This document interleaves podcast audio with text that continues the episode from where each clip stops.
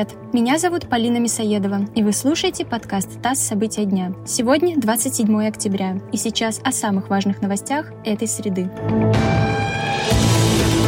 В России за сутки от коронавируса умерли 1123 человека. Это новый максимум с начала пандемии. Больше всего умерших в Петербурге, Краснодарском крае, Подмосковье и Башкирии. Число заболевших выросло на 36,5 тысяч. При этом уже две недели ковид выявляет более чем у 30 тысяч человек в сутки. С 30 октября до 7 ноября в России установлены нерабочие дни. В некоторых регионах ограничения начнутся уже завтра. В частности, будут закрыты кафе и рестораны, торговые центры. Продолжат работу аптеки и продуктовые магазины.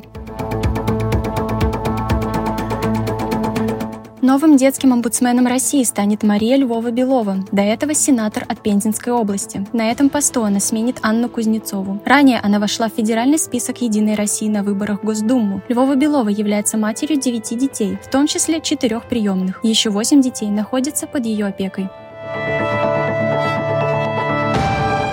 Суд Евросоюза обязал Польшу ежедневно выплачивать штраф в 1 миллион евро, пока страна не приведет национальное законодательство в соответствии с нормами ЕС. Еврокомиссия настаивает на упразднении дисциплинарной палаты Польского Верховного суда. Власти Польши назвали решение Европейского суда узурпацией и шантажом.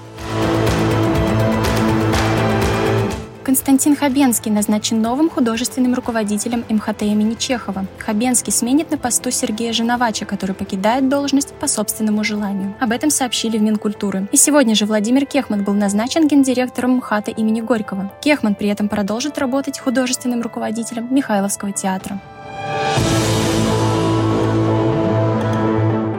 Дина Аверина стала 15-кратной чемпионкой мира по художественной гимнастике. Она выиграла финал в упражнении с мячом на чемпионате мира. Турнир проходит в Японии. Второе место заняла сестра Дины Авериной Алина. На третьем месте белорусская спортсменка Алина Горнасько.